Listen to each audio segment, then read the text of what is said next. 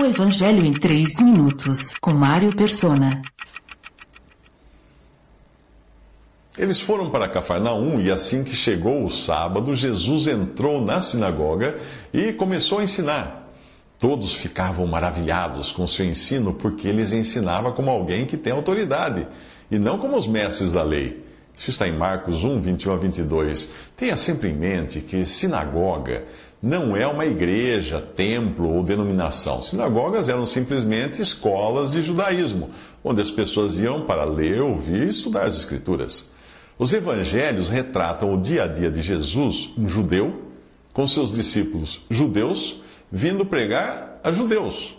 A igreja só teria início depois da morte, ressurreição e ascensão de Jesus à glória. No episódio, no episódio anterior, nós vimos Jesus chamando seus discípulos para servirem a Deus. Mas é fácil um servo de Deus se desviar e cair em pecado quando ele começa a ser bajulado pelas pessoas. Você se lembra do episódio anterior, quando os discípulos deixaram as suas redes e o seguiram, lá em Marcos 1,18?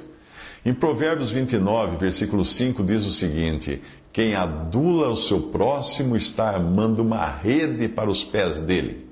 Portanto, fuja da rede dos bajuladores. E se você for do tipo bajulador de servos de Deus, é melhor cuidar de sua língua antes que caia. É. O salmista não usa de palavras muito agradáveis na sua súplica quando ele diz que o Senhor corte todos os lábios bajuladores. Salmo 12, versículo 3. Tanto o que bajula como o bajulado devem se lembrar do rei que foi castigado com a morte ao deixar o seu ego se inflar pela bajulação dos seus admiradores. Em Atos 12, 21 a 23, diz que no dia marcado, Herodes, vestindo seus trajes reais, sentou-se em seu trono e fez um discurso ao povo. Eles começaram a gritar: É voz de Deus e não de homem. Visto que Herodes não glorificou a Deus, imediatamente um anjo do Senhor o feriu e ele morreu comido por vermes. Isso está em Atos 12, 21 a 23. O que impressiona as pessoas na sinagoga é que Jesus ensina com autoridade e não como os mestres da lei.